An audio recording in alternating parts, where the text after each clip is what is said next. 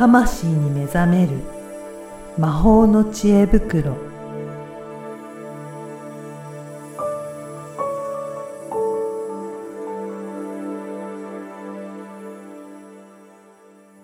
こんにちは、小ラボの岡田です。こんにちは。リアルスピリチュアリスト橋本由美です。ゆみさん、今回もよろしくお願いしよろます。しくお願いします。今日はなんとゲストがはい。いらっしゃるんですよね。はい。はい。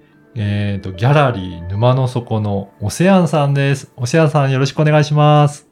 よろしくお願いいたします。ユミさんよろしくお願いいたしおます。願いします。んこんにちオセアンさはん、。どうも、沼の底から 地上に。はい、沼の底からこんにちは。はい。あの、リスナーの方にも、ちょっと、あのーオセアンさんのその番組についてちょっとだけ教えていただけるでしょうか、どんな番組でしょうかね？はい、えーギャラリー沼の底というあのチャンネル名なんですけども、はい。えっ、と、まあ、あのギャラリーというので絵があ飾られていると思いきや、まあ、はい耳から聞く、うん。あのお話なので絵はかかっていないあね。じゃあ、はい。じゃあ何を見るのかといったら、ーうんお話をする言葉を拾って、そこから自由に想像する、イメージするというような、そういったあのコンセプトで、えっ、と、ギャラリー開いております。ねうん。はいゆみさん、聞いていただいていかがでした？このギャラリー沼の底。はい。非常にですうね、ん。なんだろう、共感するというか、同じ、同じところを触っている方で、その表現がうん。非常に上手、上手って変、なんか上から見てるっぽいけど、あの、えっ、と、その、抽象度の高いうん本質的な部分っていうのを、うん説明するのではなく、うん。その物語を使いながあら、あ。まあ、うちだとメタファーっていう言い方もするんだけど、でそういう物語で、こう、お話ししながら、こう、スルッと沼の底にうん。なんか触れるような。でもそのプロセスが非常にこう、クレバーでなんていうのかな。言葉一つを丁寧に説明されているので、うん。なんかこう、知的な部分も刺激されるし、うん。えー同時に無意識的な部分もなんか刺激されつつ沼に誘われるような。なんかそのプログラムの作り方が精妙で、うん。すごいなぁと思って聞いてたんです。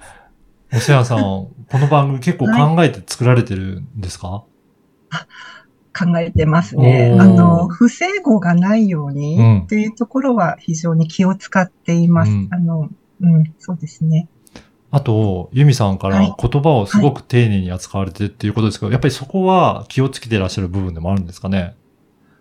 気をつけるというか、私がその言葉がとても好きで、うん。理由はわからないんですけども、その、禅の世界に不流、ん？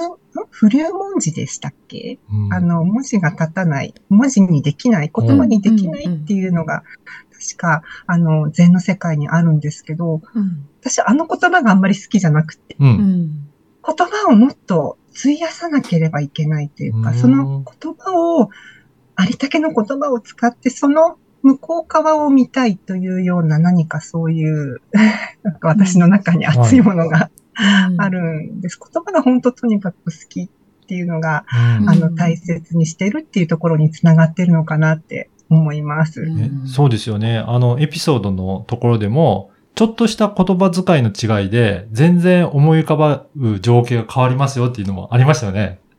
はい、そうなんです。おっしゃる通りなんです。うんもう言葉すごく繊細でよくできていて、まあ、あの、漢字一つ一つがまさに哲学であったり、その、人類の英知というか、うん本当に多くの人々が積み重ねて積み重ねてコミュニケーションを取りたくって作ってきたもの、道具だと思っているんですね。はい。なんかそれをすごくこう、止めてるというか、まあ、受け止めきれてるかわからないんですけどうも、ん。はい、そういう思いがあります。おーうんどうですかユミさん、そのお話を聞いて。うん。なんかそれが、端々から伝わってくるんですよね。はい。なはい。なんだろう、うん。図形としての言葉もそうだし、うん。音としての言葉もそうだし、うん伝えるというその道具としての言葉っていうのもそうだし、うん。本当にその抽象画の、うような、ん一つの言葉を見た人、受け取った人は、どうとでも扱えるし、どうとでも受け取れるんだけど、うん。うんその自由度がすごくあって、でも、でも、その文字が存在しているバックグラウンドがちゃんと説明されているので、自由なんだけど、うんそのものもちゃんといるっていう、なそこがすごいなと思って。いやー、すごいですね。いや、でも、あのーオセアンさん、あのーはいこういうの番組は、ポッドキャストなので音声ですけど、ギャラリーって言うとやっぱりビジュアルの方がはいイメージとしては強いのかなと思ったんですけど、このはい。音声を使おうと思われたのはな、はい何かありますか？はい。そうですね。あの、先ほどの雑談でも申し上げたんですけど、あの、私、音フェチなんですね。どちらかというと、耳の方をよく使っているのかなって、はい。ちょっと比較はしたことないので、うん。あの、わからないんですけども、目よりも耳の方をよく使うタイプなんですね。なんか人の話もよく聞いて、そこからこうイメージに起こしたり、うん。そちらの方が、な柔軟度が高いというか、うん私は、よりも、俳句を一つ例えば聞いて、うんそこから自由に連想、想像、妄想する方がうんとても好きなんですね。そうなんですね。そうなんですだから、やっぱり言葉を使っていろいろ表現されるっていうことなんですね。はい。そうです。まあ、絵は絵で、うんあの、まあ、あるんですけどうも、ん。やっぱ最終的にやっぱり目っていうのをよく、ね人間は使うので、うんうん。ここをなんとかこうクリアして、まあ問題とは思ってないんですけども、うんうん。まあ、目の機能をもっとこう、なんていうんですかね、イメージでバックアップするというか、うん、うん。はい。なんか物理的に見るじゃなくて、うん。あの、見るの見るが観察の観だったりとか、そういうことですね。そういうことですよね。だからもうちょっと表面的じゃなくて奥深くのところをそうそうそう、見てるんだけど、そこに色も形も匂いも手触りもうん。同時になんかそこにあるかのような、は多分そういうことをオセアンさん言いたいのかな。ーそうおっしゃる通りです。ありがとうございます、ゆみさん。なんか、ユミさん結構ね、あの、共感できる部分もあるかなっていうふうにおっしゃってましたけど、そうなんですどうですか？なんか共通点みたいのも感じられます？うん。やっぱなんかその沼の底の誘導が、うんあの、まあ、催眠誘導に非常に近いというか、ん。ナチュラルなうん誘導で。で、まあ私がね、あの、講座でやっていることも、その、うー沼の底という言い方ではうちはなくて、まあ空とかうん、経とか、うん。あとまあアカシックっていうのをやってるので、赤、赤社だったりとか。まあなんかそういう色、源とかね、うんうん宇宙の源とか。まあいろんな言い方あると思うんですけど、でもそこが宇宙の源とか言うと、非常にイメージしにくいけど、うんうん。沼の底はイメージしやすいってああ、いうね。なるほど。うんうんこれは、これはしてやられたぞ。沼のど。底いいな。うんうんうん人のが、なんか、まあ、身近にあるというか、イメージできるようなもので、そうそうそう、見えななんい。かズブズブ入っていくような感じもするし、そうそう、んね。そこもね、うんそこという、そこがあるのか、しかも、そしてないのか、うん。それすらも行ってみなければはい。わからないし、こう、どこをそこにしてもいいだろうし、なるほど。まだ先に行ってもいいし、みたいな、でその自由度が、こう、なんていうの、エモいってやつ？エモいってよくわかってないんだけど、はい。なんか、うー、いいなーっていう。そこのタイトルにも惹かれたっていうところありますね。私最初イメージで、その抽象画の世界ってオープニングで、うん。あの、はい、説明があったので、なんか抽象画を説明してくれうんるうん。番組なのかなと思ってはい。聞いてみたら、全然違うんだっていや。いい意味で裏切られた。うんうん。すごいいい意味で 裏切られて、あの、これね、聞いてない人からすると、ここまでのくだりなんやねんだと思うんですけど、あの、なんだっけな、で、電車の、ごめんなさい、私、詳しく覚えてないんだけど、電車のあの、エピソード、イメージしたときに、うんうん外人の人と日本人の人がイメージする、うん、この情景、うんその情景のね一節の情景を、オセアンさんが読んでくださって、川端康成かな？そうですね、雪国をうん。冒頭部分を取り上げて、うん。英語と日本語とのイメージの違いを比較してみました。ね、あ、はい冒頭何でしたっけ？あの、トンネルをうん。抜けたら雪国だった。うん。うん。でしたっけ？そう、そね、れのまたそ、そんなね、一文ですよね。だから、どこにいるかっていうのが、英語の表現と日本語の表現で、なんか見えてるた立場とか立ち位置が違ったりもするんですよね。そうなんですよね。だから、うん本当に言語って、うんまあ、翻訳が不可能だし、うん。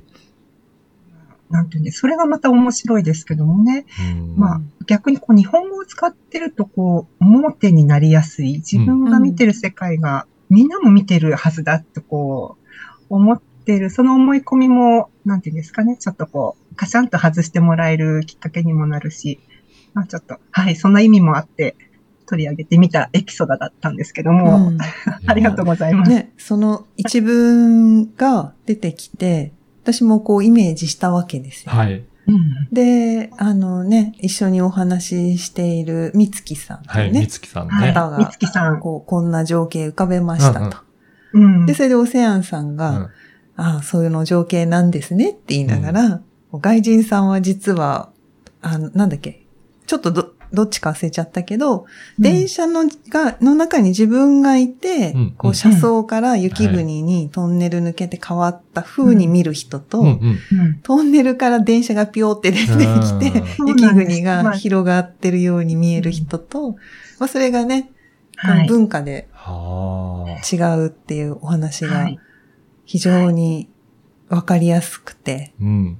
うん、わかりやすいっていうのは、えっと、まあ、そこで、まず文化とか、その環境、人によって違うんだよっていううんことが一つと、うん。かつ、ただ人によって違うんじゃなくて、その文、文化とかうん土地とか、はい。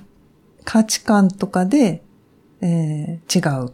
うんで、それは多分、分節もかかってくるんですよね。そう私はっていうね、はい主語を抜くはい。日本人と必ずはい。主語が入ってくる英語はいととか。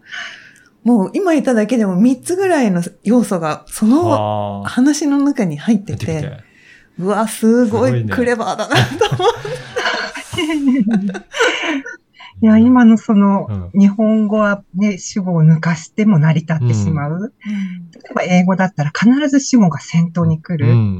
そこも、とっても面白い世界があるんですけど、なぜこの順番なのだろうかとか、この愛っていう主語うんって一番抽象度がかなり高いですよね。うん愛、主語、うん私っていう主語が、一体だ、これって自然発生的に生まれたのだろうかとか、この主語お、愛ー そこまで考ええて。はい。そう。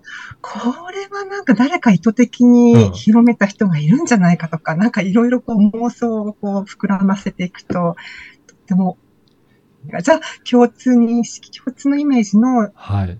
うん愛っていうのは一体どういうイメージなのかとはか、いやーね、面白いんですよ。面白いですねう。面白いですね。いや、ますます沼の底にはまっていきそうな そうそうそう感じですよね。そうそう。で、その沼の底にはまりすぎると、私なんかだと、沼の底に入るプロセスが全問答すぎて、うん。わかりませんって言われるんだけどうんうん、あの、オセアンさんのは、うん非常にその世界観の中で、安入な部分がありつつも、なんかね、潜っていける感じ、なんかこう、先導がちゃんとされてる感じなるが、ほど。おーってすそうかそうかるんですよ。。あまりにも難しいことだと、そこに没入していけないけど、そうそうそう。おせやさんのこの沼の底は簡単にそれがプロセスとしていけるっていうことなんですね。そうそうそう。な、なんかこう、うん簡単にっていうか、なんか、こう、すんなりいけるんですよ。ススススいや、すごまあいですね。そうですね。話し言葉を使っちゃうと全問答になってしまうんですよね。へーだからそれをすっきりとこう図形のイメージがあると、うんうん なんかすごく、あの、もっとすっきりするんですけども、はい。いやー、いろいろお話を伺いましたから、ちょっとまだまだ聞きたいので、うんぜひ次回もちょっとお話を伺えたらと思いますので、よろしくお願いしありがとうございま。ますこちらこそよろしくお願いいたします。今回はギャラリー沼の底のオセアンさんに来ていただきました。また次回もよろしくお願いします。ありがとうございました。ありがとうございましたありがとうございました。